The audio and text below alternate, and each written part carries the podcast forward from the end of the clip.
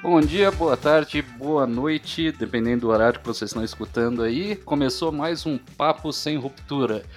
E hoje, né, vocês já estão vendo pelo descritivo no canal aí, vamos falar sobre uma revolução, entre aspas, no mercado, né? Algo que já está aí já tem algum tempinho, mas é, a gente precisa aprofundar um pouco mais e entender como que a NeoGrid trabalha também com ele, né? A gente vai falar de Omnichannel. E para falar de Omnichannel, óbvio, eu estou muito bem acompanhado sempre, né? Mas aqui está comigo o Gustavo Fioco. E aí, Gustavão, tudo bom? Fala pessoal, tudo certo por aí? Fala Carlão, tudo bem? Então tá ótimo. Temos aqui mais uma vez a presença do batedor de recordes de downloads da, dos nossos podcasts, Tessaro. E aí, Tessaro, pronto para quebrar mais um recorde? E aí, pessoal, tudo bom, cara? Eu acho que eu vou ter que arranjar mais parente, né, para conseguir bater mais recorde. Mas o, o, assim, só não me, mas que os outros podcasts foram assuntos bem legais, né, cara? Eu acho que esse aqui é tão quanto o mais legal que os outros. Então acho que tem chance de estourar e dobrar o recorde, cara. Vamos nessa. Esse, esse aqui vai, vai estourar, hein? Principalmente. Ô, Carlão, Carlão, vamos, vamos, vamos colocar um desafio pro pessoal que tá ouvindo aí Bora. o Sem Ruptura agora. Você tá aí no seu aplicativo, né? Ouvindo a gente agora. Faz o seguinte: compartilha esse episódio aí com umas duas ou três pessoas da sua rede aí, pessoas que estão interessadas nesse, nos assuntos que a gente uh, cobre aqui no nosso podcast. É bem simples, né? Você tá ali assinando, enfim, você pode estar no seu Spotify, no seu uh, Apple Podcasts ou no Google, enfim, qualquer agregador que você esteja usando. Tem ali, você tem o um botãozinho simples, botãozinho de compartilhar, aperta ali o, o compartilhar, manda para umas duas ou três pessoas aí no seu WhatsApp para gente, a gente tentar bater esse recorde do Tessaro aí e, e, e, dar mais um gás aí no, no Papo Sem Ruptura. Boa! E para ajudar, vamos pegar alguém que tem um monte de parente, um monte de primo. Vamos convidar aqui o Fábio Futida. Fabião, tudo bom? Opa, tudo bom? Depois desse início, a pressão tá grande. Bora bombar mais um episódio. É que o pessoal sabe o que o Futida vai trazer pra mesa, sabe que ele manja pra caramba desse assunto, você vai ver, cara. Vai ser é, campeão é, hoje. Não, não tem nem como não ser, né? Eu gosto assim, sem pressão. então, antes de, de, da gente iniciar sobre o nosso papo sobre Omnichannel, Vamos apresentar melhor quem que é o Fábio. Fábio, é, explica aí pro povo, quem que é você? Boa, vamos lá. Bom, sou um, um jovem é, senhor? Navegante, jovem senhor, quase um cringe é, dentro do processo. É, tenho uma, uma pequena experiência de 16 anos dentro do varejo. Tive a oportunidade de trabalhar em grandes redes, atuar em várias vários caminhos, inclusive é, tive duas passagens pelo processo que, que acabou interferindo dentro do processo do, do Omnichannel, né, em dois, dois players, bem interessante, e hoje eu estou à frente da, da gestão de produto dentro da NeoGrid da vertente de varejo. Boa! Aí, como vocês podem ver aqui, a gente sempre seleciona pessoas que têm pouca experiência, né? 15 anos, 20 anos, 16 anos. Só o pessoal com muita, muita experiência. Então, vamos lá, vamos começar a falar sobre Omnichannel, né? Só para fazer um, um, primeiro, uma primeira entrada, né? O que, que é o, o Omnichannel que todo mundo fala, né? Basicamente é a convergência entre canais dentro de uma empresa, dentro do varejo, por exemplo. Né? Imagina que você tem um ambiente online e um ambiente é, de loja, né? Você vai até a lojinha comprar, mas você também pode pedir. Então, as empresas, desde 2010, que foi a primeira vez que esse nome apareceu na mídia, né? Acho que foi em setembro de 2010. É, o Omnichannel ele chegou, ficou e agora com a pandemia ele se tornou um dos principais canais de venda. Então, vamos falar um pouquinho sobre eles. É, no contexto aqui do, do relacionamento entre canais, né? Como que a gente diferencia os canais? Como que é a experiência de vocês com esses canais de Omnichannel? O que, que vocês podem contar aí pra gente? Futida, você faz as honras, cara? Opa, vamos lá. É, eu, eu acho que é importante também, Carlão, falar um pouco assim, né? É, existe muita dúvida quando a gente fala de omnichannel e multichannel, né?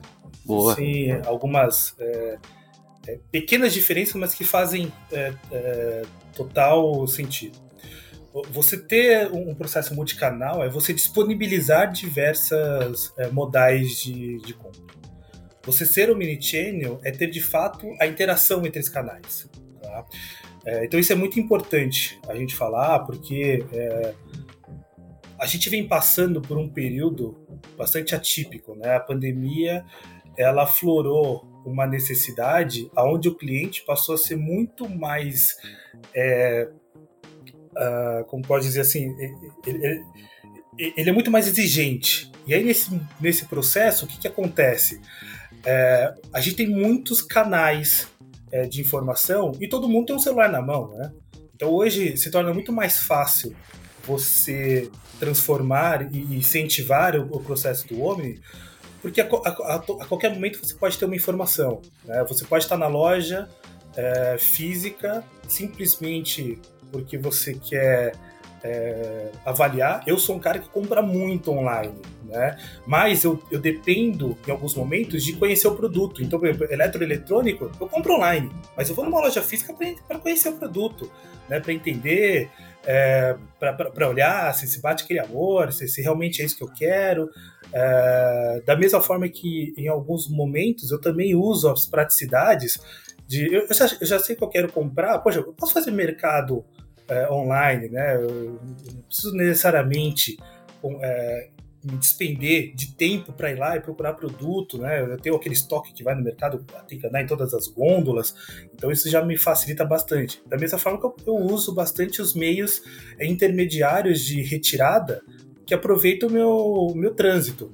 Né? Acontece muito isso. Às vezes eu, estou na casa do meu sogro, vou para casa do meu pai que mora em outra cidade, preciso de alguma coisa. Ah, peraí, deixa eu ver o que, que ele, o, o que, que eu preciso. Ah, mas qual, qual que é a minha necessidade? É imediato ou posso esperar? Quando é imediato, eu seleciono algum lugar de, é, do meio do caminho e retiro meu, meu processo. Então, acho que essa minha interação é muito grande.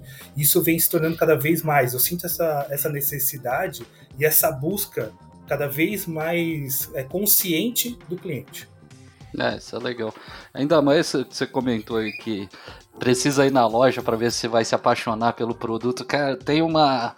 Eu, eu fiz uma compra online, sabe? A gente vai falar sobre compras via redes sociais, mas eu fiz uma compra online de uma é, loja virtual de camisetas de, de rock né? E eu fiz a compra, só que ela não tem loja física. Então foi a primeira vez, fui experimentar. Falei, cara, eu já conheço outras marcas lá da galeria e etc. Então, essa aqui eu não conheço, mas vou ver como é que é. Aí tava em promoção, comprei logo três. Quando chegou, mas eu mandei mensagem pro cara falando assim, cara, olha o que, que você oferece no site e olha o que, que você me entregou. Cara, que decepção é, é, muito bom você ver que é, a gente realmente tem a necessidade de olhar o produto, né?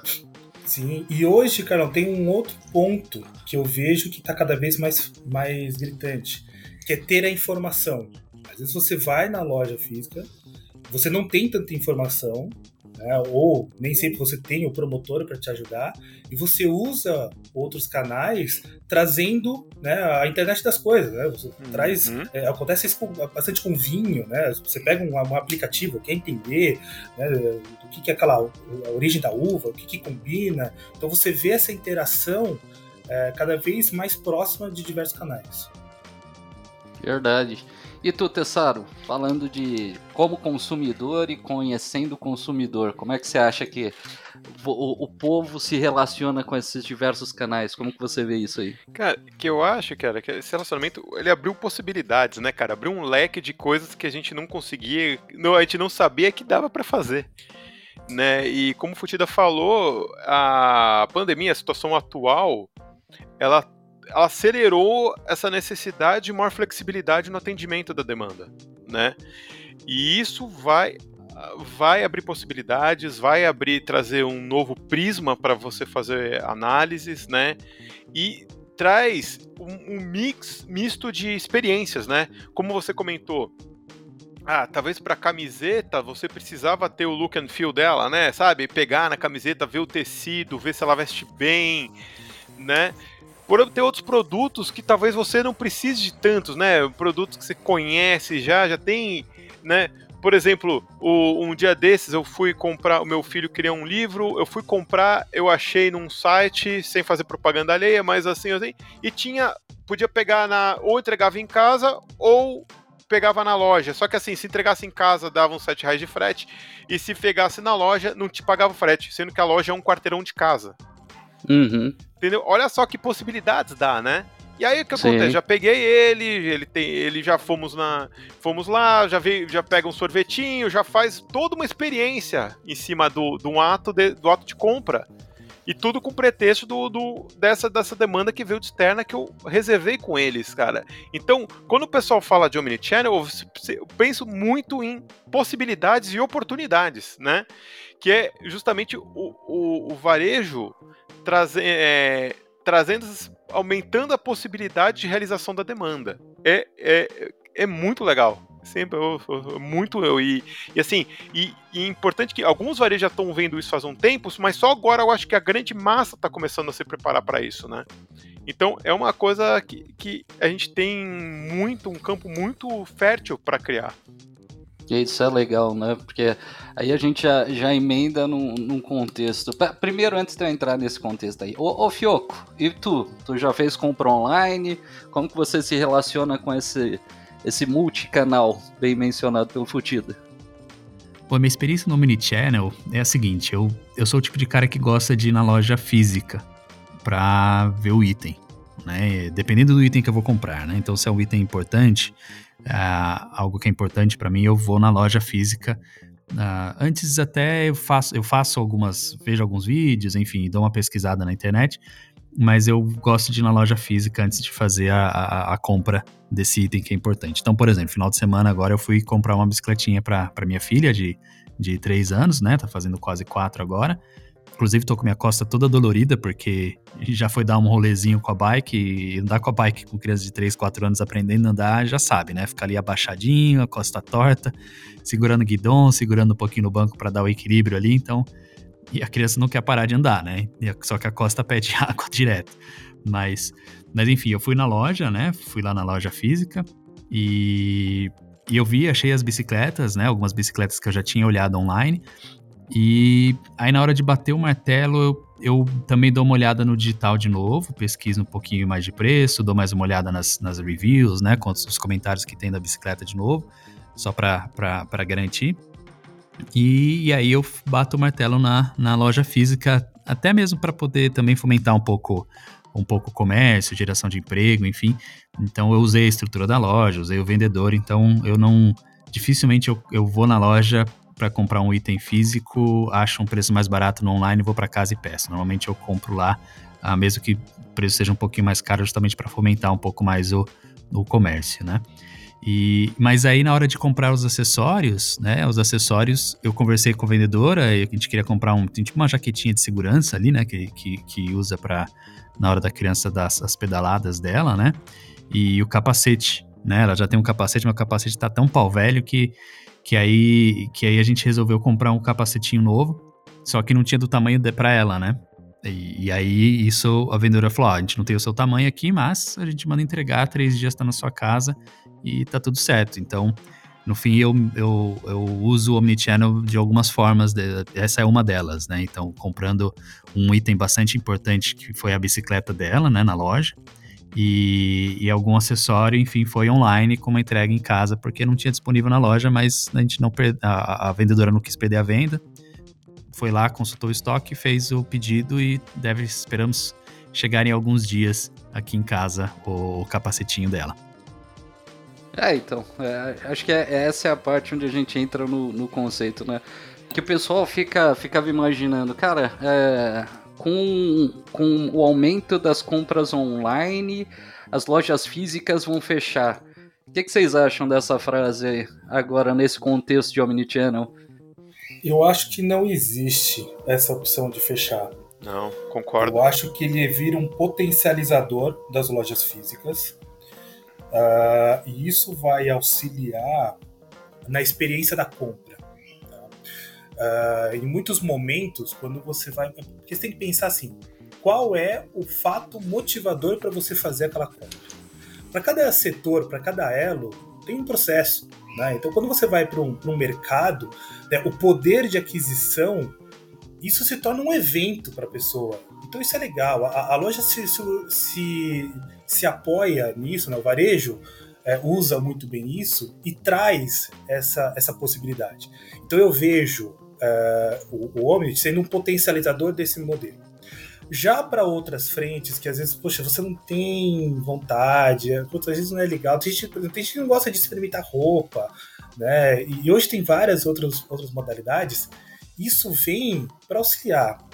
Então eu vejo que o canal físico ele se torna mais forte, como, né, consolidado, até mesmo porque tem, tem questões que, que não tem como, né? Você precisa é, avaliar e, e, e, ver o produto de fato, né, ou ter essa interação.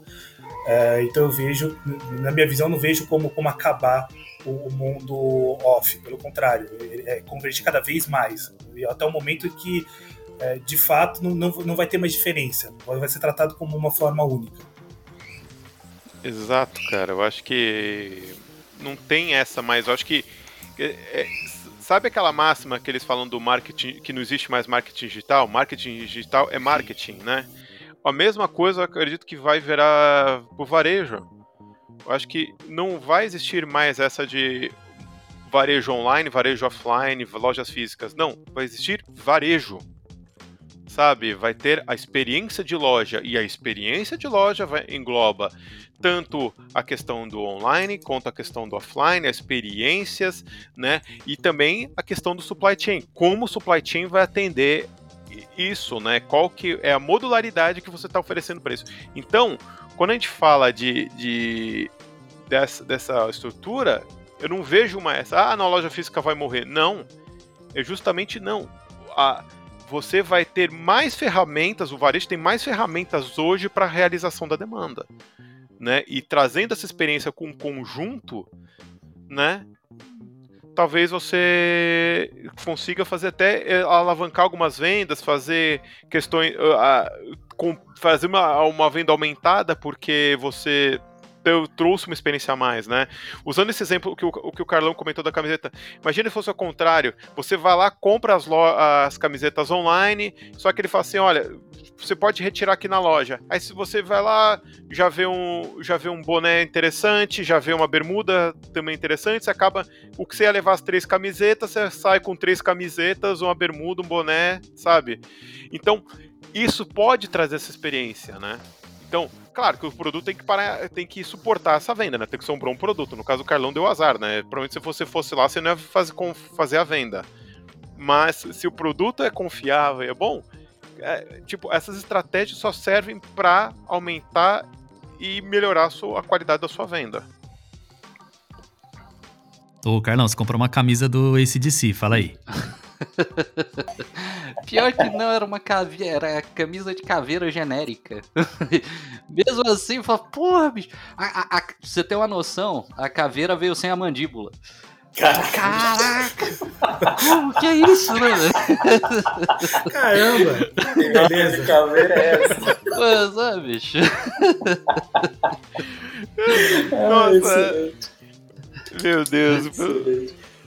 Ô, Futida, deixa eu te perguntar uma coisa aí. Você acha que o seu vizinho teve uma experiência omnichannel ou, ou, ou não na hora de comprar essa maquita que tá fazendo barulho aí no fundo? Pô, a maquita só funciona quando eu falo, cara. Que irritante. tá parecendo aquela nuvem do pica-pau, sabe? Só chove em cima dele. Pô, é sacanagem, meu. É... Então vamos lá. A gente já falou de loja física, falamos bastante da, da experiência. Ah, se a gente for pensar aqui em uma, uma, uma lógica aqui, quais são os pilares do Omnichannel? Vocês acham que existem, né? Com certeza vocês vão falar que existem, mas quais são os pilares aqui pro, pro pessoal que tá ouvindo entender? O que, que a gente considera como pilar no Omnichannel? Tá, vamos lá que eu vamos, Futida, vai me complementando aí, tá? Se eu tô desviando muito vai do, do teu ponto de vista. Mas a gente imagina, tem a parte da questão da loja física, né? Que eu acho que hoje ainda continua sendo uma das principais vitrines, né, para mostrar o seu produto, né? e acaba, acaba tendo uma viés mais de showroom, depois a gente pode até detalhar. Tem a questão do mobile, que é assim, essa mobilidade, como a gente já conversou, né, que é a questão de ter acesso à informação a qualquer hora, isso é, é vital para o Omnichannel. Né? Tem a questão do componente de loja online, experiência online, então, disso. Então, você não basta ter a, é, como acessar informações, você tem que ter a informação acessível.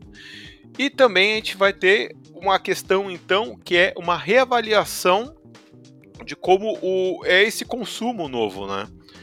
Que, como defendendo o, a, o meu braço na, na, dentro da NeoGrid, que é foco maior em indústria e distribuição, né? É, isso, conhecimento da demanda é chave, sempre foi a chave para você ter uma melhoria no supply chain. E, tra e, trazendo essas vertentes novas, você tem que considerar isso também no seu planejamento. Né? Então, isso eu acho que são as, os quatro principais é, pilares, vetores do, do Omnichannel. Né? Concordo. Eu acho que esse último ponto que você colocou, Tessaro, é, ele se torna ainda mais complexo, né? Porque até então na loja física é o fato realizado, né? E quando você vai para o mobile, você consegue ver inclusive a intenção. Exato. Você consegue é, avaliar o que ele está pesquisando, que está relacionado, ah, por andou, isso que faltou, né? Quais foram os cliques que ele, que ele fez, né? se, se ele foi direto na loja, se ele foi para um direcionador. Então, eu acho que esse último pilar que você comentou, eu acho que é, o, é, é a grande revolução é, no auxílio da alavancagem do Omnichannel. Né? E, e isso é um dos pontos, eu acho que assim que mais as empresas que estão mais se modernizando, elas estão trazendo muito esse tipo de experiência, né? Então, é, eu conheci empresas do, do, setor de eletrônicos, por exemplo, que em época de Black Friday faziam operação de guerra junto com grandes é, provedores e sites de pesquisas, né, como o Google, para poder justamente entender essa demanda, entender a experiência, entender quais produtos que clicou, onde clicou, qual, qual a variação de preço, que que foi, que que, qual foi o fluxo da, da informação para eles, né? E essa intenção de, de intenção de venda traz muita informação e é muito rico e te ajuda a fazer todo esse planejamento né? E você consegue, usando as, os, os omnichannels, até atrair ele para tua loja para ter uma experiência mais imersiva. Né? Então, você consegue. É um misto de experiências. É, é, é simplesmente genial o que, que dá para fazer com, com, essa, com essas quatro, é, esses quatro pilares. Né, fora oferecer, né, ofertar, que assim, o, o Omnichannel ele começou mais voltado para o marketing, né, era fazer uma experiência única para o consumidor. E aí, depois, obviamente, né, você não só oferta, como você vende online. Então, pô, a, a, quantidade de canais que hoje existem, né? Quem não entra aí numa rede social e já não olha lá nos primeiros posts que você vai rodar lá, você já vê, putz, tem lá mais uma camisa de rock lá, eu vou comprar aquele diabo daquela camisa de rock. Mas é, é, é, são, são pilares importantes, né? O, o estudo do comportamento do consumo. Então, o que, que você procura? Pô, ninguém oferece para mim, por exemplo, é, loja de suco de laranja. Não aparece para mim loja de sucos, aparece cerveja e coisa de rock. Então, Nossa, que então, surpresa! Né, é estranho isso. Eu tô louco pra ver alguma coisa diferente lá, ver roupa de balé, eu nunca vi. Pô, não aparece nada disso pra mim. No episódio passado você falou que tinha uma plantação de cerveja aí, hein, Carlão? Pois é. é. A gente esqueceu de apresentar, vocês devem estar ouvindo aí bem no fundinho que a gente tem uma convidada especial, a Elvira. Ô, ô, ô, Futida, você não quer contar um pouco sobre a Elvira? Olha, eu, eu, é um prazer, porque a, a Elvira é uma história peculiar. Né? a Elvira é minha, minha calopsita. É, e ela tem esse nome pelo simples fato que eu tinha um outro, uma outra calopsita que era o Elvis. Né? E aí é, o Elvis um dia botou ovo. Aí eu falei, pô, esse Elvis é Elvira, né? Pô, aí eu falei, e aí, o que, que eu faço, né? Bom, resumindo, eu acabei adquirindo uma outra é, calopsita e ficou Elvis e Elvira. Um dos dois eu acertei o, sexo, eu, eu, acredito, né? E por aí vai. O, Exatamente, o Elvis acabou é, falecendo, teve um, um probleminha, agora a Elvira tá aqui. E ela participa de todas as, as minhas reuniões. E é, e é engraçado, porque às vezes o pessoal fala assim: o Futida não entrou, porque eu não tô ouvindo a Elvira. Pior que nas nossas ferramentas de reunião aqui interna, a gente tem, tem supressor de barulho externo, né?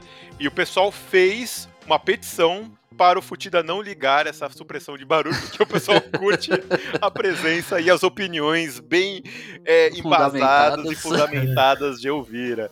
É, é muito bom. Muito Aí, bom. Vamos, vamos colocar no nosso foco aqui, da cadeia de abastecimento. A gente está falando de Omnichannel, né? Como que a cadeia de abastecimento ela entra no contexto do Omnichannel? Vamos lá. É, acho que o principal ponto na cadeia de abastecimento é que quando você parte para o Omnichannel, você de fato compartilha o seu estoque. Cada ponto ele se transforma em uma extensão.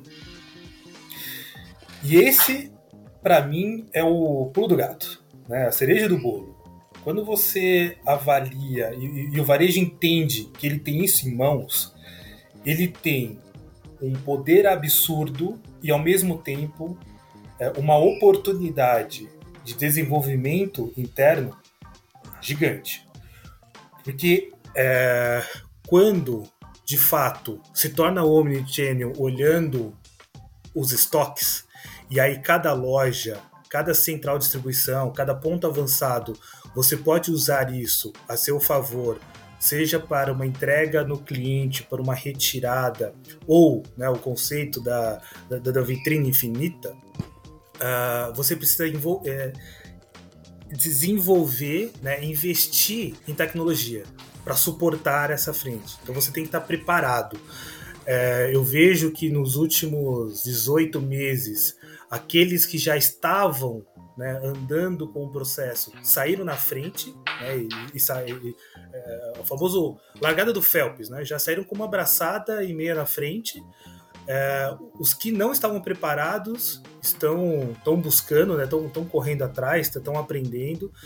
O caminho um pouco mais, mais duro, mas é, necessário e preciso para avançar. Eu, eu fiquei viajando aqui no, numa frase sua, vitrine infinita. Como assim, bicho? que que é isso? Olha só, Parece até nome de filme. Olha, imagina assim, o Carlão. Quando você vai numa loja física, né? O, o, seu limite é o quanto tem na gôndola. Perfeito? Certo. Então você vai comprar um desodorante.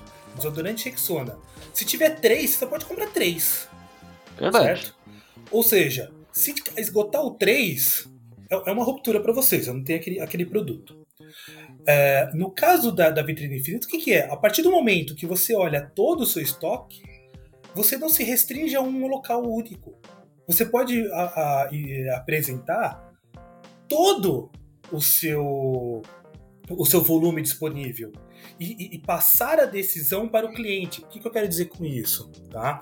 Você entra num, num site a hora que você falar, ah, quero comprar o, o, meu desodorante, ele vai te falar que. Imagina, ele está olhando todos os pontos possíveis de estoque. Ele vai falar que tem estoque. Quanto você quer comprar? A sua necessidade. Ah, eu quero comprar oito. Se aquela loja do, da ponta da, da, sua loja, da sua casa só tem três, ele não é um potencial, mas uma loja a, a duas quadras, ou se você quiser entregar no CD, ele consegue te atender aquele volume. Ou seja, você não fica mais restrito só ao, ao que você está disponível naquele ponto único. Você, você é, expande é, exponencialmente a sua capacidade de atendimento. Exato. Então você otimiza a, a sua demanda, né? Você acaba, você não tem perda de venda, no caso. Porque às vezes, às vezes você vai lá, você precisava de oito, não sei porque alguém ia precisar de oito desodorantes, mas haja, haja. Haja axila. Ah, eu, eu, posso falar que eu comprei exatamente seis desodorantes da última vez. Nossa senhora. O, o Tessário. Em promoção, bicho. Exatamente. O desodorante tá 15, 16 pau, tava não. por 10 reais. Nossa senhora. Eu, eu sou igual o Carnão, eu compro por lote. Então eu vejo que tá desconto, eu já compro. E, e, desodorante é o seguinte, né? Você comprar um é um preço, você comprar três é outro. Exato. Ah, é. Então, eu compro os packs e me divirto na, na, promoção. E aí eu uso os produtos. Imagina na pandemia, quando teve a história lá do álcool em gel. Cara, eu não, eu não comprei álcool em gel desde que começou a pandemia. Eu comprei uma vez. Ah, por isso que faltou, Por isso que faltou, bicho. Por isso que faltou, né? Só não deu pra fazer com papel higiênico porque ocupa bastante espaço. o pessoal no começo da pandemia achava que era de que, diarreia, né? É. Não, não é. Que que tudo era a história do álcool em gel. Eu é. usava pra tudo. Aí o que eu falei? Ah, vou comprar. Achei. Chegou. Eu fui numa loja aqui perto, tava chegando um lote. Eu falei, me dá essa caixa aqui. Peguei e coloquei aqui em casa. Aí eu falei, nossa, aqui vai acabar rápido, né? Ah, aquele estresse passou 15 dias depois, as pessoas souberam como usar o álcool, né? E ainda tem aqui em casa. É um absurdo. olha o Dead Inventory ali, olha só, só o estoque parado aí, ó. É, tá Vamos riscar aí mais um termo do nosso bingo de cadeia de abastecimento? Né? Olha o efeito chicote. Ó, menção obrigatória é o efeito chicote aí, fechou. mas, então, mas voltando ao ponto, que assim, imagina, se você tá querendo comprar oito e você vê que só tem a oportunidade de comprar três, você acaba, pode até ficar frustrado, né?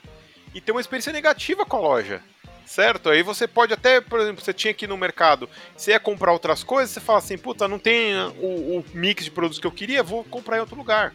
Não vale a pena comprar aqui e depois sair para comprar no E você pode ter, e, às vezes você não só perde uma venda daqueles odorantes, você pode perder demais. Né? Então, o conceito de vitrine infinita é justamente expandir essas possibilidades. Né? E vamos. Ô Tessaro, dá uma, dá uma luz pra gente aqui. Como é que fica essa situação da SKU DFU com o Omnichannel, né? E antes que o Carlão pegue no meu pé aí da sopa de letrinhas, já, já ajuda a, a, esclarecer um pouco do que, que a gente está falando aí, o que, que é SKU e o que, que é DFU. É, não, essa eu posso até eu posso até fazer o a SKU todo mundo conhece, né? Mas pelo conceito nos softwares da da NeoGrid, a gente tem que. A SKU é, é, o item em um local de estoque. Porque a gente sabe que, por exemplo, o, o desodorante do Futida no CD tem um comportamento de demanda diferente do, do desodorante na loja da esquina. Né? Ele tem, tem comportamentos e características de, de, de demanda diferentes. Agora, a, a, a DFU, que é a sigla para Demand Forecast Unit, ou Unidade de Planejamento de Demanda, ela ela é, na verdade, é um, uma unidade para planejamento. Ou seja, então, ela tem que levar em consideração nessa estrutura nova essa diferença de canais. Então, Sim. você vai ter, a, no caso, vamos lá, o desodorante, a demanda do desodorante do Futida online, é, online pelo que sai, que, pelo que acontece dentro da loja, vai ter a demanda do desodorante é, offline, ou seja, em loja física direto, você vai ter todas essas combinações. Né? Então, e com a tecnologia existente, você consegue fazer esse rastreia rastreamento. Então, imagina, ele vai saber, olha, então ele consegue saber, olha, 25% da, da minha demanda de desodorantes vai ser é via online que retirou na loja. Né? A, a, a sua unidade de demanda, seu planejamento tem que levar em consideração esse tipo de estrutura né? Então, por isso que, que é uma das coisas que a gente vê, né, da, da, da nossa loucura né, de alguns anos atrás, né, de alguns vários anos atrás, quando a gente pensou nessa estrutura de planejamento, considerar esse tipo de flexibilidade, né, quando a gente só falava de multicanalidade. Né? E esse tipo de estrutura para planejamento acaba sendo muito útil para, para Omnichannel também. Então, porque o curioso, né, agora com, com o Omnichannel é que a demanda ela está acontecendo, por exemplo, em uma loja física, né? Você foi lá na loja, a gente está ali na loja fazendo a compra, mas o fulfillment, né, ou a execução daquele pedido vai acontecer em um determinado CD, que pode ser o CDA ou, ou o CDB, enfim, diversos CDs, dependendo de onde está o estoque, né, e a proximidade desse estoque. Então, é, é, para mim eu acho interessante né, essa questão do, do fulfillment. É, isso já acontecia de uma certa forma antigamente, já, por exemplo, quando você compra geladeira. Né? Então, por quê? Você, comp... você ia na loja, comprava geladeira, mas a geladeira não saía de lá. Né? Ela saía do CD, porque a não ser que você comprasse a geladeira de exposição, né? Mas no geral, ela ia sair do CD. Então já tinha o mi, vai um, um essa embrionário, um, embrião, um embrião disso naquela, naquela, naquela época, que aliás foi um dos motiva uma das motivações que a gente que a gente seguiu naquela época, né? E obviamente evoluiu para trazer mais modernidade, outros conceitos, mas o, o, o, a raiz é essa. Que é engraçado, né? A gente conseguiu se adaptar para uma coisa antes mesmo dela nascer. Então, o desenho onde a gente consegue identificar, tá, beleza, da onde que tá vindo a demanda, mas da onde que o estoque vai suprir, porque você tem que abastecer o estoque, né? Antigamente era geladeira, hoje em dia ah, tem esse, esse modelo que o Tessaro comentou, né? Pô, eu compro online, mas eu vou retirar na loja. Tá, se você retira na loja, você tem que reabastecer a loja. Aquilo é uma demanda regional. Por exemplo, Futida comprou um livro lá e virou um sorvete. Ele não vai voltar lá para comprar outros livros, então existe uma demanda ali. Então, é, essa parte de identificar o comportamento, tanto da demanda quanto do consumidor, acho que é um, um diferencial, principalmente em como que a gente vai tratar um pouco no futuro, né? Mas vamos, aproveitar que, que o Tessaro comentou sobre o, o elo de indústria, e aí a gente vai tentar aqui fazer uma elucubração, né?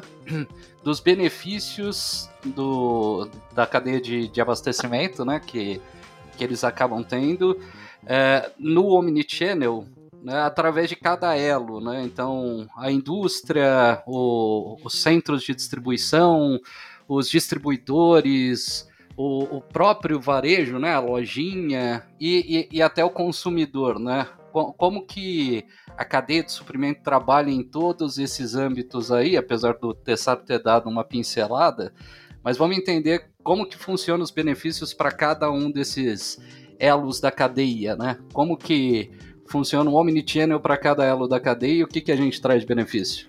Né? Então, qual, falando de indústria, assim, um dos pontos chaves do supply chain é a visibilidade da informação da demanda. Então, o, a, a, indústria conhecer o que está acontecendo com o seu produto na cadeia de suprimentos, ou seja, como está acontecendo nos seus distribuidores, como que ela acontece nos seus nos varejos que trabalham com seus produtos, isso é importante, gera, gera importantíssimo e gera algo que a, as empresas grandes já, de, já devem ter, fazer de alguma forma ou outra, né?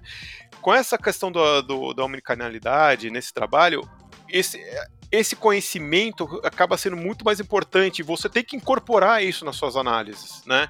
Então, por exemplo, ah, por qual que é o percentual de demanda quando eu vou comprar, quando eu vendo, vou fazer, usar um exemplo, quando eu vendo meu produto para uma Magazine Luiza, que tem uma estrutura de omnichannel bem robusta, né? Que, qual que é o percentual que está indo para online, qual que é o percentual que está indo para loja física, o que está acontecendo, quais são os drivers que motivam essa demanda, quem que está puxando. Esse, esse tipo de coisa a indústria tem que saber, porque envolve verbas de marketing, envolve verbas de trade, envolve verbas comerciais, e envolve também toda a estrutura de cadeia. Porque às vezes você pode até fazer parcerias com, a, com, a, com, com os varejos para encurtar alguns, alguns, alguns braços, né? Certo? E já então partindo então para a segunda parte, já me antecipando, Carlão, que eu imagino que a gente vai falar de, dos, dos centros de distribuições, uhum. também acaba indo muito nessa parte. Porque o centro de distribuição é um, acaba sendo é, literalmente é um hub disso daí e acaba sendo um dos elos principais para conseguir encurtar da, o atendimento da demanda. Então, se a gente tem um, um cliente, um varejo que está atendendo online, se você tem um distribuidor que consegue atender rápido esse online, é, envia para ajudar o varejo no atendimento de demanda, isso acaba ajudando muito. Né? Então, assim, você tem essa questão de visibilidade da cadeia que é importantíssima, então todos elas têm que estar tá vendo, tá na mesma página, né? E, e, tem que levar em esse, consideração esse planejamento do, do qual o impacto de venda online na operação deles, né? E dessa toda essa mix, esse mis, essa mistureba de essas combinações todas de, de como a demanda pode ser gerada. Eu, eu vejo que nesse processo, né, como você comentou nessa essa mistureba, tem um, um ponto também que ainda tem bastante oportunidade de sinergia que é a colaboração de estoque. É, vamos imaginar, é, hoje o, o, varejo compra da indústria, armazena e depois distribui. A gente pode encurtar uma perna. Né? A gente pode usar, é, de fato, o estoque do, da indústria como um, uma extensão do estoque, como uma, como uma disponibilidade, E o, o varejo fazer de fato um just in time, né? Recebeu um cross-dock, recebeu, distribuiu, é, você ganha em, em, espaço físico, né? Ou seja, a indústria já tem um, uma estrutura, o varejo tem outra, ele não precisa duplicar essas estruturas, podem trabalhar em conjunto, né? ter espaços internos, reservas, é, visibilidade. Então eu vejo que além do, dos pontos que você colocou, existe uma, uma oportunidade é, na redução de custo de armazenagem de estoque e na movimentação é, a partir do momento que há essa, essa interação entre os elos. A interação dos elos é a chave, né? É, acaba, é o ponto-chave da brincadeira. Ah, e, mas falando de, de, de, distribuidor, por exemplo, né? Como que, como que eles se beneficiam do caso do Omnichannel? Porque, é, beleza, quando a gente está falando da indústria, né? Cara, a indústria ela pode vender direto, né? Até tem uma modalidade que estava em prática que era o, o varejo ele alugava um espaço para a indústria, então tinha lá um espaço que o, o, promotor da própria indústria ia lá e realizava, entre aspas, a venda, né? Então tudo que saía de lá era da indústria e eles tinham uma alocação do varejo. E a gente sabe que do varejo também ele tem como vender uh, online, mas e, e, e para o distribuidor? Como que soa essa parte do, do Omnichannel? É, para mim, é, acaba sendo tudo janelas diferentes para a mesma casa, sabe, Carlão? Por quê? Você, na, na, última frase que você soltou agora, que você falou dessa parceria do varejo com, com a indústria, se você muda a palavra indústria para distribuidor, você pode ter o mesmo relacionamento. Né? Então, se você tem, por exemplo, um, uma parceria de atendimento rápido e maior troca de informação entre um distribuidor e o varejo, você ah, dá flexibilidade, dá agilidade no atendimento, você consegue fazer esse tipo de coisa. Né? E, então ele acaba tendo esse papel. E por outro lado, você também pode ter algo parecido com o, o distribuidor fazendo as, uh, um papel de tendo uma parceria com a indústria, né? Então, justamente para se aproximar do elo, ter essa sincronicidade e encurtar caminhos, né? Então você pode, o distribuidor é um grande coringa, né, da, da que a gente tem na cadeia de suprimentos, ele faz vários papéis, papéis e ele acaba sendo muito importante e ele e o impacto do omnichannel é grande para ele, né? Porque ele justamente ele tem essa essa flexibilidade de atuação. Então. Então, Tessaro, deixa eu, deixa eu ver se eu, se eu conseguir captar bem, né? Essa questão do, do nosso do, do, das vantagens né, para o distribuidor uh, oficial. Então vamos, vamos pensar que eu estou ali comprando um, um, um pneu para o meu carro, né? Então eu entro online ali, entrei na, na no site do, do fornecedor de pneu e, e pedi para fazer a entrega, né? E na hora de fazer a entrega, o site me deu a opção de de fazer a compra e, e fazer a entrega direto para minha casa, ou também fazer a retirada em um distribuidor oficial, enfim, alguma oficina uh, que trabalhe com, com essa marca de pneu. Né? Então, aí, se eu escolho, né, por exemplo, retirar esse pneu num distribuidor oficial, né, em alguma oficina ali que me foi ofertada, o distribuidor tem uma grande oportunidade de, de me oferecer um outro serviço a hora que eu chegar lá, né? Por exemplo, uh, uh, obviamente, colocar, fazer a instalação do pneu para mim, seja cobrando o valor, né, acessível ali para não, não perder essa, essa oportunidade, já que tem um, um cliente querendo, com, já com o pneu na mão, né, e, e, e, obviamente que esse cliente vai querer instalar, então por que não oferecer esse serviço?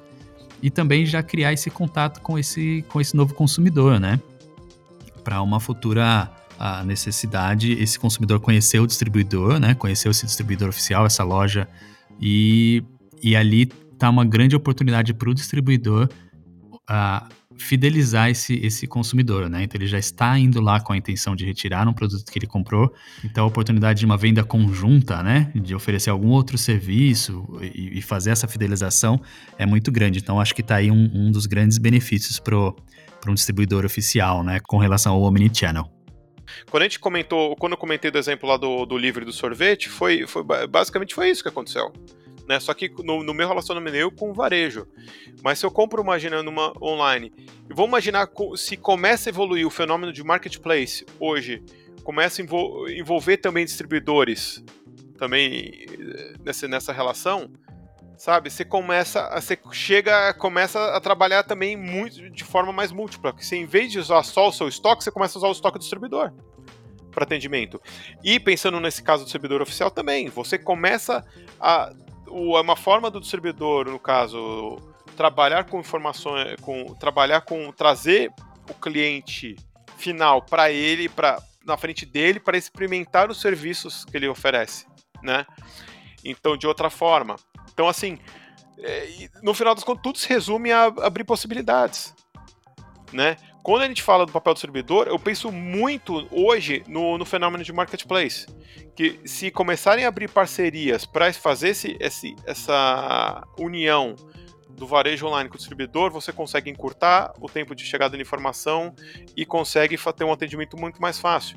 E atendimento muito mais rápido e fácil significa melhoria de serviço. Melhoria de serviço significa cliente mais feliz. E cliente mais feliz está mais propício a comprar mais.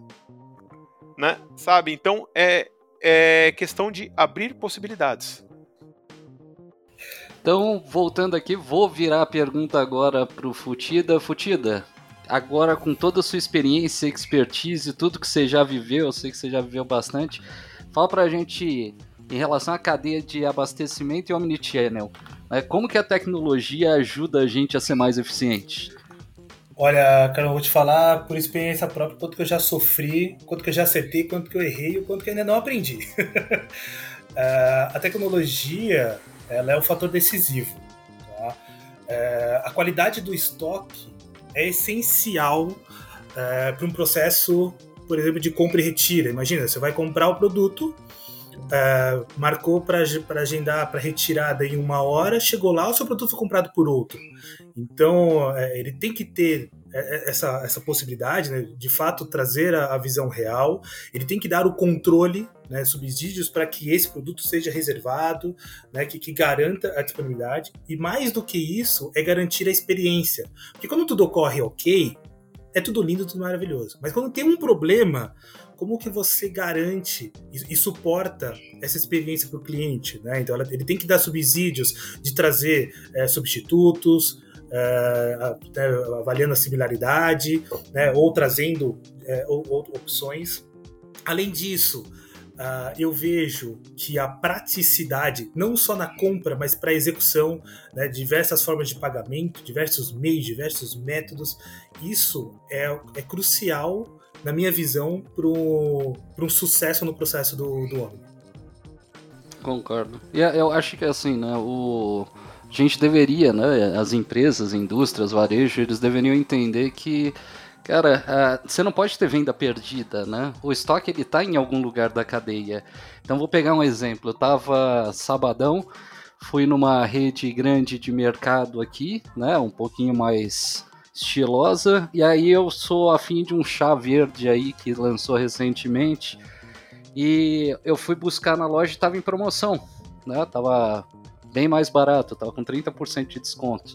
Aí já viu, né? Que nem o desodorante, eu falei assim, nossa, vou levar umas duas caixas. Cheguei no mercado, não achei, só tinha micro garrafa.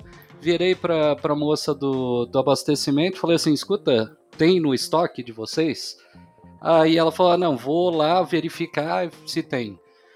Aí beleza, né? Já um buraco na gôndola gigante, o consumidor insistente aqui que queria tomar o diabo do chá ficou esperando. Eu fiquei uns 20 minutos esperando até eles retornarem.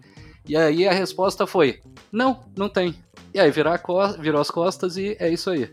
Então, cara, o que, que aconteceu cinco minutos depois? Eu peguei o meu celular, olhei uh, o site dessa mesma rede e comprei o produto. Chegou ontem. Chegou ontem o produto, eu comprei as duas caixas mas eu não saí tão satisfeito da loja. Eu saí meio puto. Falei, por que, que eu tive que fazer essa, essa compra dessa forma? Por que, que simplesmente a loja não podia ter tido essa. É, é, feito esse processo por mim? Né? Eu tô ali, eu tô querendo comprar. Eu gastei 20 minutos no celular, eu gastei 5 minutos. Né? Tive que esperar mais? Tive. Mas, eu po... mas recebi. Mas, Carlão, mas tem um. Tem um. Pra mim aconteceu justamente o contrário, cara. Olha só como tem, tem bons exemplos de coisa boa acontecendo. Minha esposa foi comprar uma blusa pra ela e não tava com o tamanho certo. Aí ele falou: Nossa, tem uma, tem uma blusa aqui, a mesma aqui, ó, em Brasília. Brasília. Ô, louco. Eu falei assim, é, eu falei assim: olha, mas aqui, se você. A gente consegue aqui, olha, com o frete. E o frete era relativamente barato, sabe? E falou assim: olha, se você não se incomodar com o frete de tanto, a gente entrega na tua casa em duas semanas. Perfeito, olha isso. Cara, e foi na hora na loja, entendeu? Pum! Então, assim, mas ó. E, é... e aí, o, isso, cara, isso. Minha esposa ficou feliz da vida, entendeu?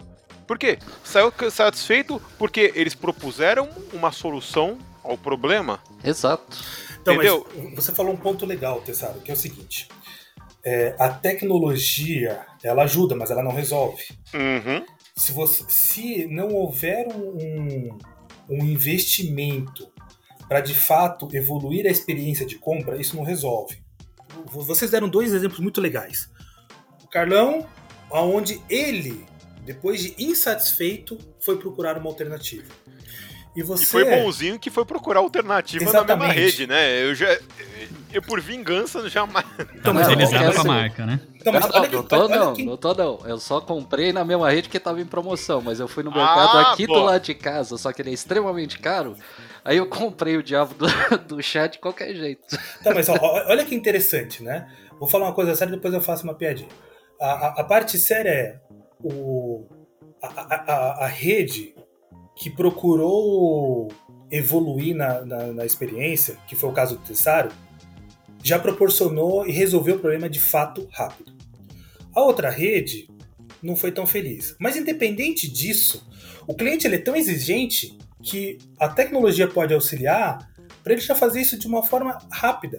Ele poderia simplesmente entrar no, mercado, ao invés de fazer uma mais simples, pega o celular, aponta para a etiqueta, ou aponta para um código de barra, ou aponta para o produto, né, ou dá alguma outra informação, ele já pode até trazer, é, como o canal, ah, ele estava a fim de promoção.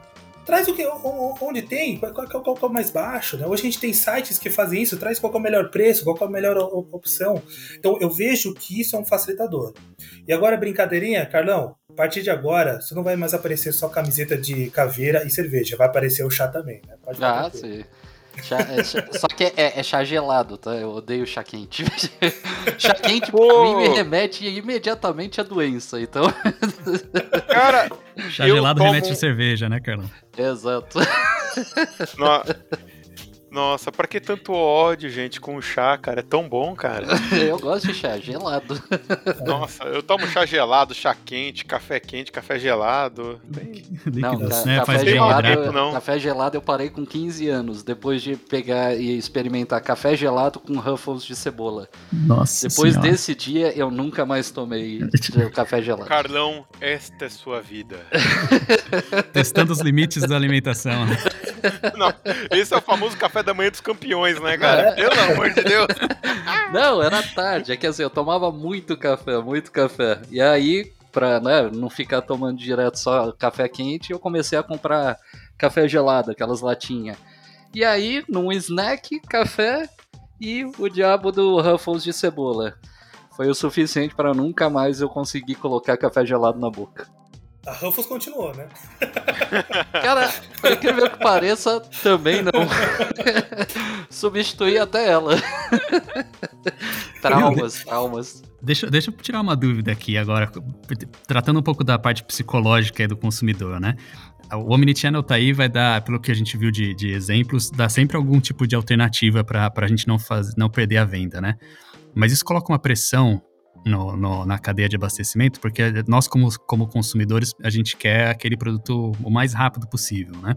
Eu imagino que a blusa que a sua esposa Tessaro comprou deve, ter, deve ser uma blusa muito linda para ela esperar duas semanas, né? A cadeia vai ter que, e vai ter, está cada vez mais se colocando numa posição mais de agilidade, tanto tanto na execução do CD, mas como transporte também passa a ser um, é um, é um dos agentes que a gente acabou não, talvez não tocando lá no, no, no, quando a gente falou dos cinco principais, mas transporte entra e fica numa, numa, numa agilidade enorme agora para poder executar essa, essa entrega para um consumidor que está cada vez sendo mais imediatista, né?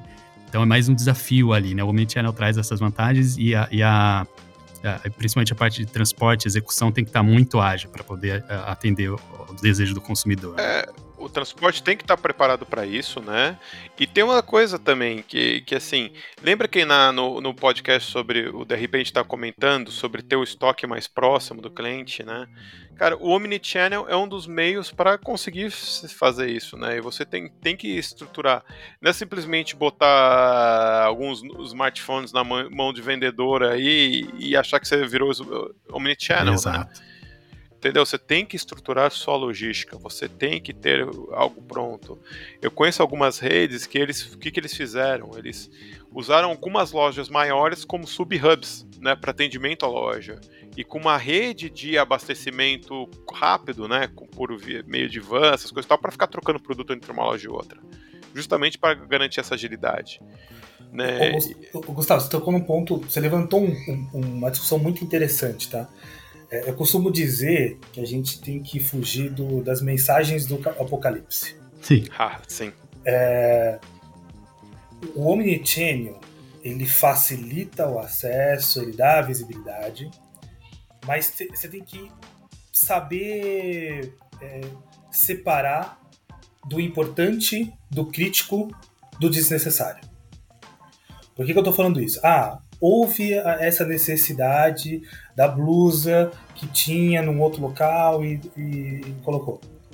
Tá bom. Você colocou uma frase bem interessante. Ah, é, é a pressão da garantia. A pressão da garantia, se o varejo quiser ter 100% de garantia, vai dar ruim. Vai. Porque o, para garantir o estoque de tudo não é sustentável. Então, assim, é, é importante a, a, aproveitar dessas frentes, né, desses, desses cenários e, e separar.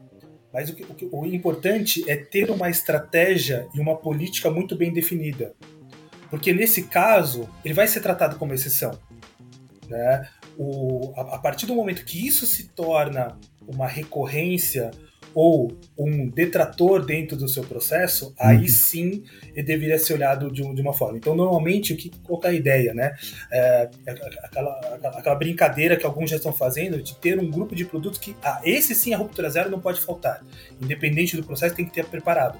Mas existe uma, uma cauda longa gigante que você tem que tomar cuidado, que você tem que estar disposto a perder. Né?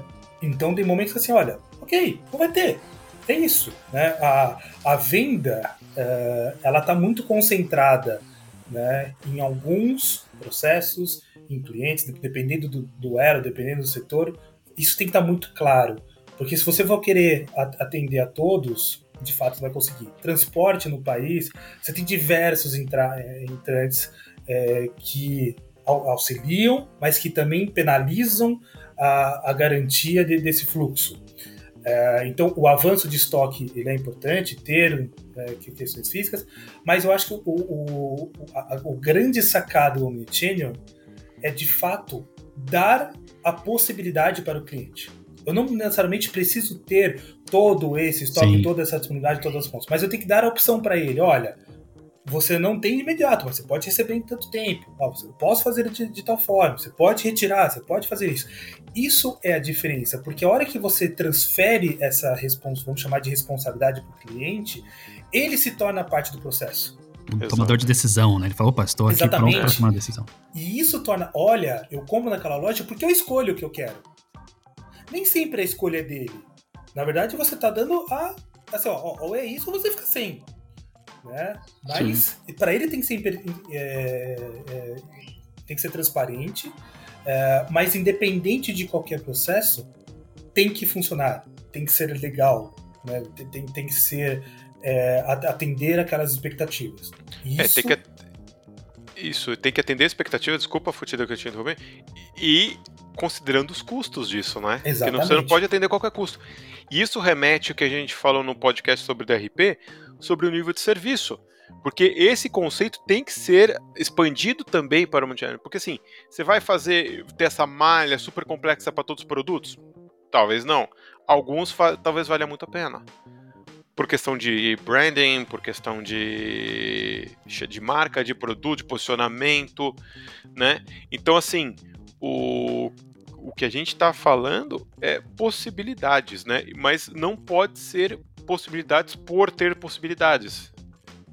Né, e o Futida, muito brilhante, comentou que assim é trazer o, cliente, o, o, consumidor como parte do processo. Né? Por exemplo, no caso da, da, lá da blusa da minha esposa, tinha a opção, foi a opção dela, ela, se ela fez parte do. Nossa, é, realmente eu posso querer aqui duas semanas, o fast frete tá bom, eu aguento duas semanas. Né? E participou da, da, da, do processo. Eu acho que o Futida foi muito. matou o assunto. É, bom. e ainda que já falou, né, também, ah, vou, se você não se importar que eu cobre um valor pelo frete, vai chegar em tantos dias, pô, isso aí é, é de primeira, né? Você fala assim, pô, é isso que eu espero. No mínimo, né? Não chegar lá, ficar 20 minutos esperando alguém olhando no estoque, aí você fica imaginando, né? A pessoa foi para trás da portinha lá, sentou no banquinho, ficou olhando na janelinha e falando assim: Ah, não foi embora ainda, desgraçado. Eu não queria te falar, é. Carla, mas bobear, bobear essa pessoa foi lá e tomou a última, última garrafinha desse chá. Eu aposto que ela escondeu para ela. mas agora, para finalizar, que a gente já está estendendo o, o, o, podcast demais, vamos lá. É, sobre perspectivas para o Omnichannel, né? Pensando principalmente na nossa área, aproveitando que eu sou produto, eu vou roubar ideias aqui, obviamente. Ainda bem que é dentro de casa, então brainstorm. Vamos lá. Quais são as perspectivas para o Omnichannel? Principalmente voltado para cadeia, tá? Se der para colocar cadeia no meio, melhor ainda. Eu, eu vejo várias, várias é, perspectivas e tendências, tá? É, eu acho que utilizar hoje uh, métodos como realidade aumentada né, possibilita melhorar a experiência. A gente, eu já tenho visto e acompanhado muito o crescimento de lojas conceitos, né? É, como, como o próprio Gustavo falou no começo. Ele, ele quer ver o produto. Assim, você pode ter loja sem estoque. Uma loja só para você ver a vitrine, conhecer e, fazer a, a venda online. Né? Isso também tem tem, tem facilitado. Eu vejo que, assim como foram criados novos meios de pagamentos, uh, isso vai uh, cada vez mais expandir. Né? Agora já tem até a história, ah, vou comprar por WhatsApp, vou comprar por né, formas de pagamento distintas. Isso, isso vai, vai ser cada vez mais exigente uhum. que a gente avance. Uh, e, e, eu acho que é, é isso. Então, assim, é, é usar cada vez mais esse, essa tecnologia na experiência usando mobile dentro da loja. Eu vou, vou dar um, um, exemplo bem, bem bacana. Assim, eu faço muito disso. Né? Eu, eu, gosto de cozinhar. Então o que, que, eu fico fazendo? Eu fico procurando, quando eu vou fazendo compras, eu fico olhando na, nas, nas gôndolas, né? Quando, quando eu estou na loja física, eu falo, poxa, me deu uma ideia de fazer tal tal receita. Eu já passo na internet, já vejo, já, já fico pensando o que, que, o que, que pode combinar ou não. Ou seja, a gente pode aproveitar do que já tem disso e da experiência, ou através do, do produto, a hora que, eu, que eu, eu, direciono o meu, meu app, né, pegando, capturando uma foto, ele já pode me dar características daqueles produtos, igual a história do vinho, né? Ah, esse vinho é harmonioso com, com frutas, com doces. Né? Ah, esse aqui fica, cai bem com carnes. Isso pode ser também, a hora que eu, que eu pego lá um, um, uma latinha de atum, ó, cai muito bem com maionese para você fazer um patê né, saladas no verão, entendeu? A gente pode aproveitar isso, então isso é, eu, eu, vejo que a, a, a, a, experiência da compra ela vai ser potencializada e está sendo cobrado isso cada vez mais dos clientes com esta evolução. Eu acho que você foi bem preciso na, nessas tendências, eu concordo. Tá, e eu, eu, eu, colocaria minhas fichas ainda muito forte também na questão da, da experiência de pagamento via redes sociais, via WhatsApp. Eu acho que isso vai aumentar muito a experiência, né, vai vir forte. E essa questão de, de experi trazer experiências mobiles para você expandir né, o uso, como você falou, do, do mercado e ter essa é, você pode até comprar mais coisas porque você não, né, que uma venda puxou outra, né? Então, você comprou a maionese, é, o atum já comprou a maionese porque viu oportunidade, né? Isso é, esse tipo de coisa vai ajudar muito. E isso para mim faz parte do, da experiência do Omnichannel. Tem, tem, tem, tem, tem um outro ponto que eu até estava discutindo com, com um cliente ainda essa semana, que é tá, tá muito forte, muito latente, né? A gente procurar é, realizar algumas melhorias, implementar alguma coisa, e aí a gente está discutindo, por exemplo, o que a gente começou a comentar lá no início do podcast, falando assim, cara, a, a gente tem que identificar o comportamento do consumidor. E aí, com o comportamento do consumidor, você consegue refletir isso aí meio que na demanda, né? Mas, cara, é, quando eu tô olhando as vendas, já não tô fazendo isso. Entre aspas, sim. Só que você também tem aquele cara que nem o Tessaro, que foi lá na loja online, clicou naquele produto e ele pode ter comprado ou não, eventualmente. Só que se você consegue identificar o volume de pessoas acessando determinado local, seja via rede social, seja site próprio, você consegue ver que com o aumento do volume de acesso para um determinado produto, ele vai refletir, não diretamente, obviamente, a um aumento da demanda. Então, quando a gente estava discutindo isso, é, é algo que, que, né, obviamente, como produto eu já estou de olho nesse quesito aqui. E já estou começando a pensar que isso pode ser uma evolução no futuro, né? A realidade aumentada que o Futida comentou também é uma realidade que já está batendo forte aí na, na, na maior parte do, do, do, que a gente entende, né, de produtos e etc. Tem alguns produtos que você aponta para o QR Code do produto, você identifica tudo do produto e até consegue fazer já compra online dele, né? De repente você não quer comprar no local, você quer pesquisar os preços, pô, essa ideia é sensacional, né? É. Fantástico. Bom, mas uh, Fioco, você quer sugerir alguma coisa aí? Tu, tu é um homem de tecnologia, então e um consumidor, né? O que, que você vê aí de perspectivas? Cara, eu do, no, no consumo, eu sou aquele cara, o cara que vai para o supermercado, né, aqui de casa, né? Então, esposa faz lá, faz a listinha de, de supermercado e sou eu que circulo, né, para fazer as compras. E eu vou no supermercado também. Eu sou o cara da, da parte física, assim, da, principalmente supermercado, ainda não estou ainda na, na, na, linha online. Mas o que, me, o que eu gasto, o que eu vejo, acho que de perspectiva, até para resolver um problema meu, é essa experiência, talvez, experiência mobile dentro de uma loja, né?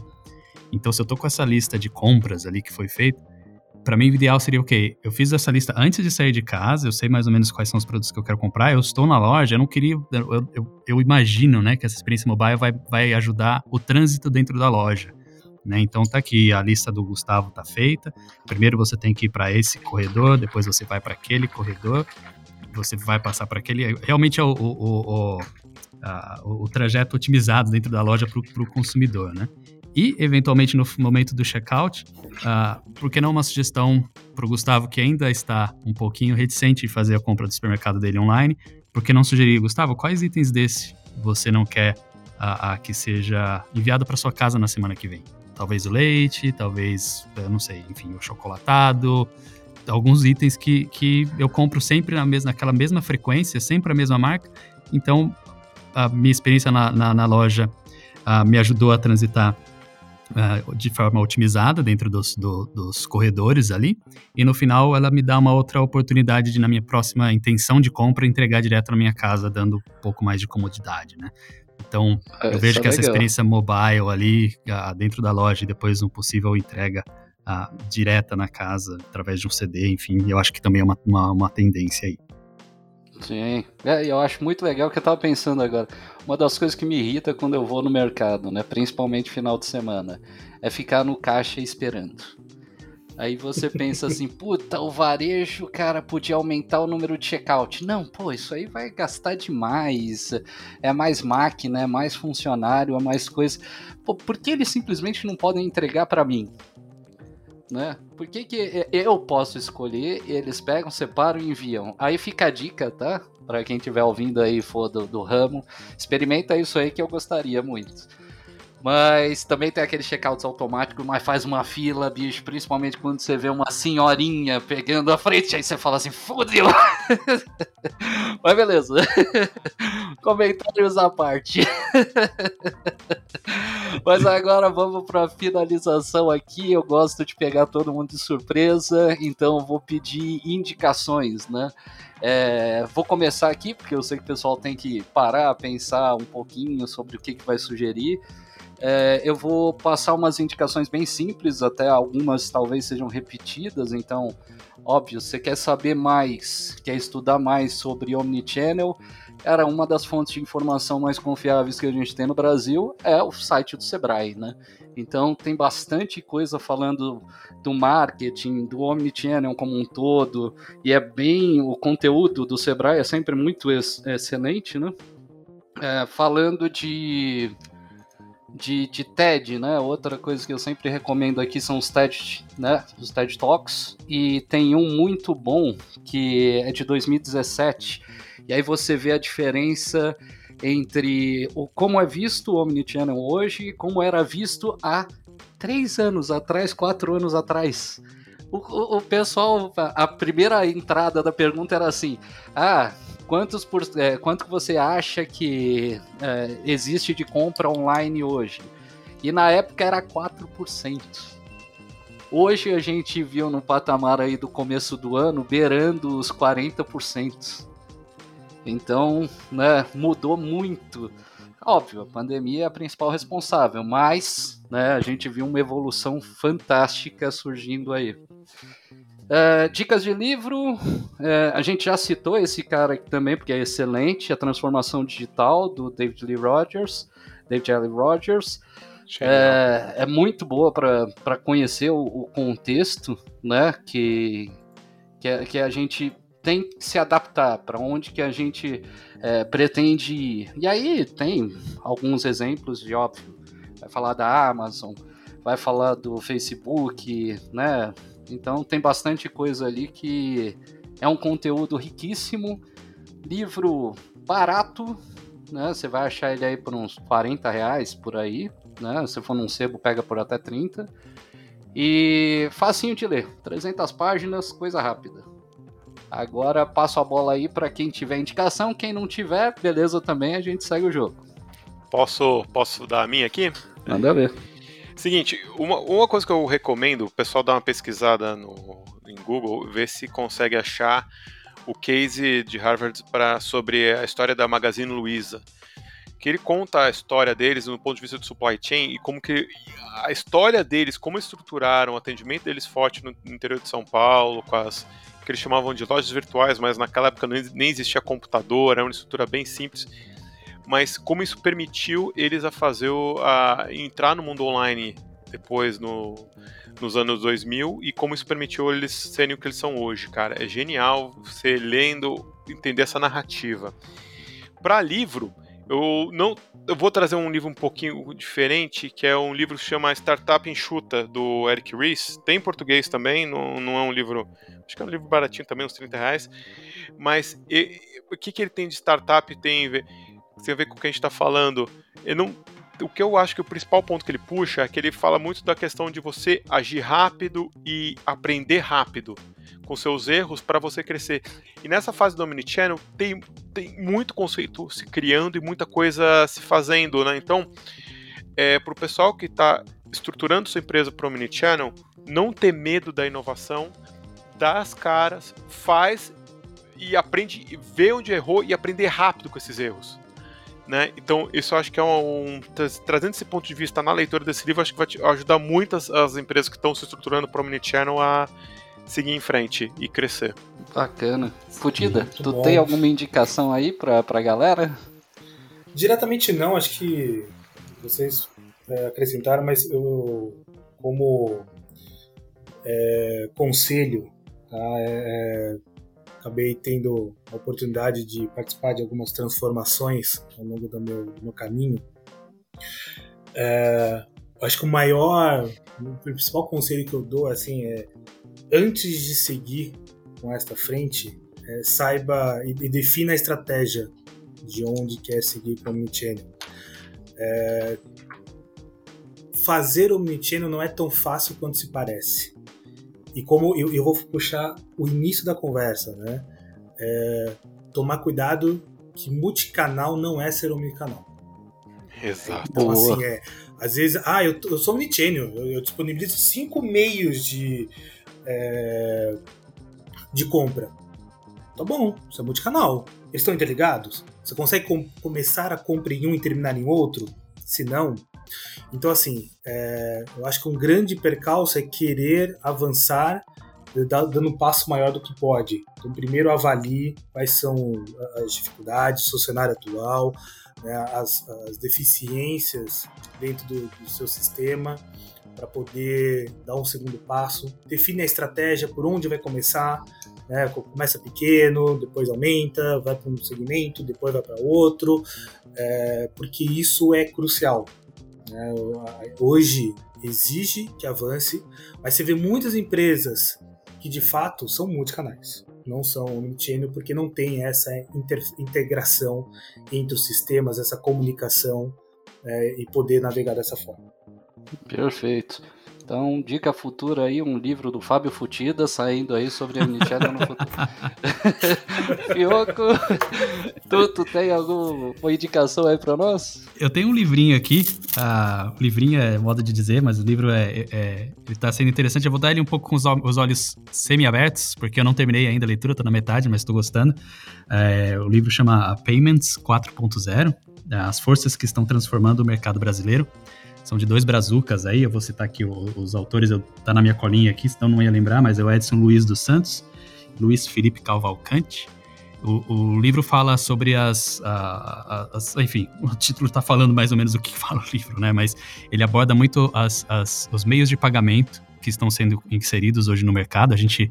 Acho que o, o, o, o Tessaro falou um pouquinho há alguns minutos atrás mas ele está trazendo uma abordagem bastante interessante de como as, os meios de pagamento estão tornando a, as compras, a experiência da compra de uma maneira diferente, né? Vai falar um pouco das, da, de que tipos de pagamento a gente tem, WhatsApp entrando aí daqui a pouquinho, ou, ou já entrando, né, com o WhatsApp Payment. Uh, também a gente está falando da, da exclusão da, da parte física, né, da moeda física, fala, fala, vai falar um pouco desse equilíbrio do, do quanto que quanto que a gente pode ah, teoricamente economizar em questão de emissão de, de papel moeda, mas principalmente como que o, o varejo e, os, e os, o, o, principalmente o varejo ah, começa ou precisa se preparar, ou se não se preparou, né, precisa se preparar para novos modelos de pagamento. Né? Então é um livro bem interessante aí, Payments 4.0. Ah, vai falar um pouquinho dessas novas metodologias, formas de pagamento que estão sendo colocadas no mercado e que a gente tem que estar preparado para utilizá-las, de certa forma. Ó, oh, excelente. Então é isso, pessoal. Vamos ficando por aqui com mais esse episódio do Papo Sem Ruptura. Agradeço a presença do, do ilustríssimo senhor Tessaro, obviamente do especialíssimo Fábio Futida também, e é óbvio do nosso grande Fioco. Tamo junto. Eu queria agradecer até a, ao meu convite, eu gostei bastante de participar desse assunto. Eu poderia continuar falando aqui, mas, poxa, adorei mesmo, brigadão e foi ótimo contar com todos vocês, conhecem, né, e, e de fato elevaram a, a discussão. É, que nem você sabe, né? Se a gente pegar tudo que o Futida sabe sobre Mini Channel, a gente já gravava um audiolivro, né, gente? Por isso que o livro tá saindo aí, ó. Com autor aqui, hein? Não esquece de mim. já já tá no ar aí. Valeu, pessoal. Excelente, gente. Obrigado, um abraço. Até mais.